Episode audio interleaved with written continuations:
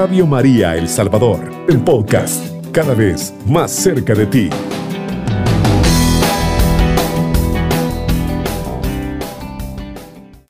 Ave María Purísima, sin pecado concebida. Queridos hermanos, reciban un saludo de paz y bien en este día hermoso que Dios nos regala.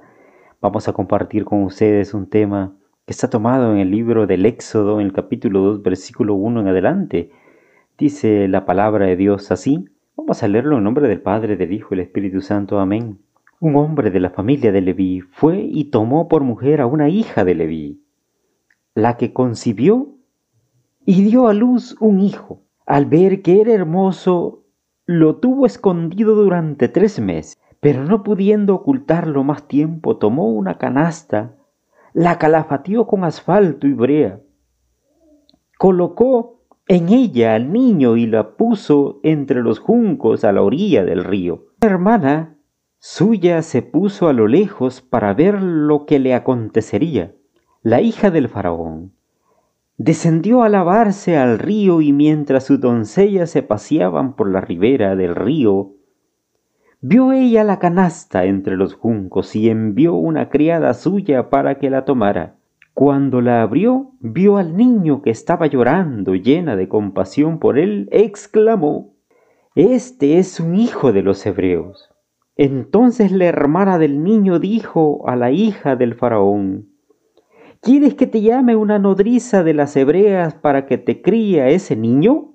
Ve, respondió la hija del faraón. La joven fue y llamó a la madre del niño, a la cual le dijo la hija del faraón, Llévate a este niño y críamelo, yo te lo pagaré. La mujer tomó al niño y lo crió, y cuando el niño creció se lo entregó a la hija del faraón la cual lo crió como hijo suyo y le puso por nombre Moisés diciendo, porque de las aguas lo saqué. Palabra de Dios, te alabamos Señor. Mis queridos hermanos, nadie nace en esta vida simplemente por nacer. Todos los seres humanos que nacen en este mundo, incluyendo tú y yo, todos los seres humanos que nacimos en este mundo, venimos a este mundo porque Dios tiene un plan para ti y para mí, querido hermano. Tú estás vivo no porque un día tu padre y tu madre tuvieron una noche de amor. Tú estás vivo porque Dios quiere que estés vivo. Dios tiene un plan para tu vida. ¿Y sabes en qué consiste la felicidad en esta tierra? En descubrir cuál es el plan que Dios tiene para tu vida y seguir ese plan. Mientras tú no descubras cuál es el plan que Dios tiene para tu vida, tú vas a pasar por la vida intentando un camino, otro camino y otro camino, hiriéndote, golpeándote, cayéndote, levantándote, y nunca vas a ser feliz. Porque felicidad en esta tierra significa descubrir cuál es el plan que Dios tiene para tu vida, porque Dios tiene un plan para tu vida.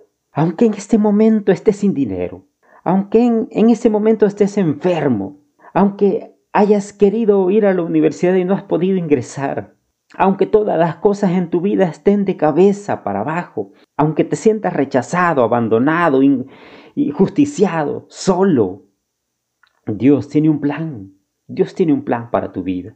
Y si no estás sabiendo lo que es felicidad es porque no has descubierto cuál es el plan que Dios tiene para tu vida. Yo no sé si las circunstancias en este momento para ti son adversas, totalmente adversas. Pero una cosa te digo en el nombre de Dios. Si tú estás vivo, es porque Dios tiene un plan para tu vida. Grábate eso en tu mente. Y si tú todavía no eres feliz, es porque no has descubierto cuál es el plan que Dios tiene para tu vida.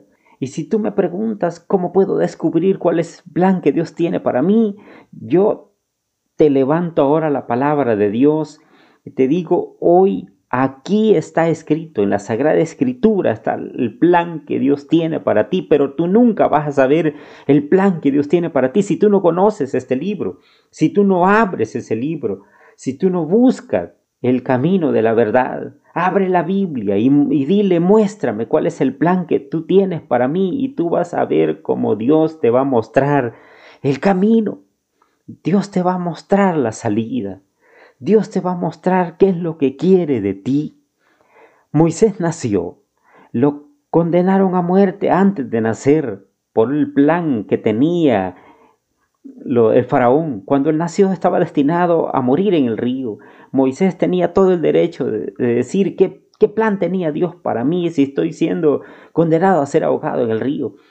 Y tú esta noche puedes decir, ¿qué plan Dios tiene para mi vida si estoy condenado a ser ahogado por la injusticia social, por la injusticia económica, por las circunstancias que estoy viviendo ahorita en ese momento? ¿Qué plan puede Dios tener para mi vida? Y sin embargo, Dios tiene un plan, como lo tuvo para Moisés, aunque estuvo condenado para morir, con toda seguridad, el plan que Dios tiene para ti es un plan de bendición, así como el de Moisés. Aunque estaba condenado a muerte, Dios tenía un plan para Moisés y con toda seguridad el plan que Dios tenía para Moisés no era la muerte. Y con toda seguridad el plan que Dios tiene para ti no es la derrota, aunque estés derrotado. No es el fracaso, aunque estés fracasado. No es la miseria, aunque te encuentres en miseria. No es la pobreza, aunque ahorita estés pobre. No es la enfermedad, aunque la enfermedad haya llegado a tu vida. Si es verdad que Dios tiene un plan para ti, es también verdad que hay un enemigo de Dios que tiene un, un plan también para ti. Y es un plan contrario al plan de Dios. Mientras Dios quiere que tú cabalgues por las alturas y vueles por las alturas de la tierra, el enemigo de Dios que quiere que tú te arrastres por la tierra como una serpiente comiendo de ese polvo. Mientras Dios quiere que tú camines de victoria en victoria, el diablo quiere que tú vayas de fracaso en fracaso. Queridos hermanos, nosotros hemos recibido una tarea maravillosa. El plan de Dios para nuestros hijos debe de cumplirse, pero se va a cumplir en la medida en la que nosotros como padres hagamos bien el trabajo como padres. Nosotros como padres, queridos hermanos, somos instrumentos en las manos de Dios para que el plan de Dios tiene para nuestros hijos se cumpla. Y nosotros no vamos a cumplir esta parte si no aprendemos a ser hombres y mujeres de Dios y a pedirle a Dios iluminación para saber ser padre. Porque ser padre no es traer un niño al mundo y solo darle comida y ropa, es educarlo, es saber decir sí cuando, cuando hay que decir sí, saber decir no cuando hay que decir no. Es saber dónde está tu hijo con 18 años en este momento. ¿Tú sabes dónde está? ¿O no sabes lo que está haciendo? ¿No sabes con quién está? ¿No sabes en qué compañía está? ¿Dónde está tu responsabilidad de padre? Necesitas sabiduría de Dios para que puedas ser un instrumento en las manos de Dios, para que el plan que Dios tiene para tu hijo se cumpla. Y entonces dice la escritura que vino la mamá de Moisés a amamantar al hijo suyo. Y la, la, princesa, hija de Faraón, le dice, cuídame este hijo, pero yo te lo voy a, yo te voy a pagar va a ser mi hijo, yo te voy a pagar por eso. Y fue de esa manera en que Moisés llegó a ser hijo de la hija de Faraón. Y fue por eso que cuando Moisés llegó el momento de ir a la escuela, fue a las mejores universidades, a las mejores escuelas de Egipto. ¿Sabes por qué, mi querido hermano? Porque Dios está en el plan, en ese plan. Cuando Dios mi querido hermano, pues se acerca a nuestra vida sin duda alguna, nuestra vida tendrá éxito a pesar de las circunstancias difíciles se puedan presentar en nuestra realidad. Moisés estudió en la, en la, Universidad de Harvard de su tiempo. Ahora dígame una cosa, querido hermano. Dios quería que Moisés fuera el libertador de Israel, pero si Faraón nunca hubiese firmado el decreto de muerte, cómo es que Moisés hubiese ido a estudiar a la Universidad de Harvard de su tiempo para prepararse para ser el gran libertador de Israel. No hubiese tenido oportunidad, hubiese crecido con, eh, con pastores, con fabricantes de ladrillos, con campesinos. ¿Cómo hubiese preparado su vida para ser el libertador de Israel? Pobre diablo, ¿sabes qué? querido hermano, de verdad que pobre diablo, porque él pensó que entrando en el corazón de Faraón y haciéndole firmar el decreto, estaba destruyendo el plan de Dios para Moisés. Pero lo que él no sabía era que con ese decreto Dios iba a tener la oportunidad de mandar a Moisés a las mejores universidades de su tiempo para formar al verdadero libertador de Israel. La grande lección de ahora es que Dios tiene un plan para tu vida. Te va a mandar injusticia social, te van a, mandar miseria, tus padres van, van a morir tal vez y no van a poder ayudarte, tu hogar puede ser destruido, van a aparecer vicios, el diablo te va a presentar tantas cosas, tantas armas para que el plan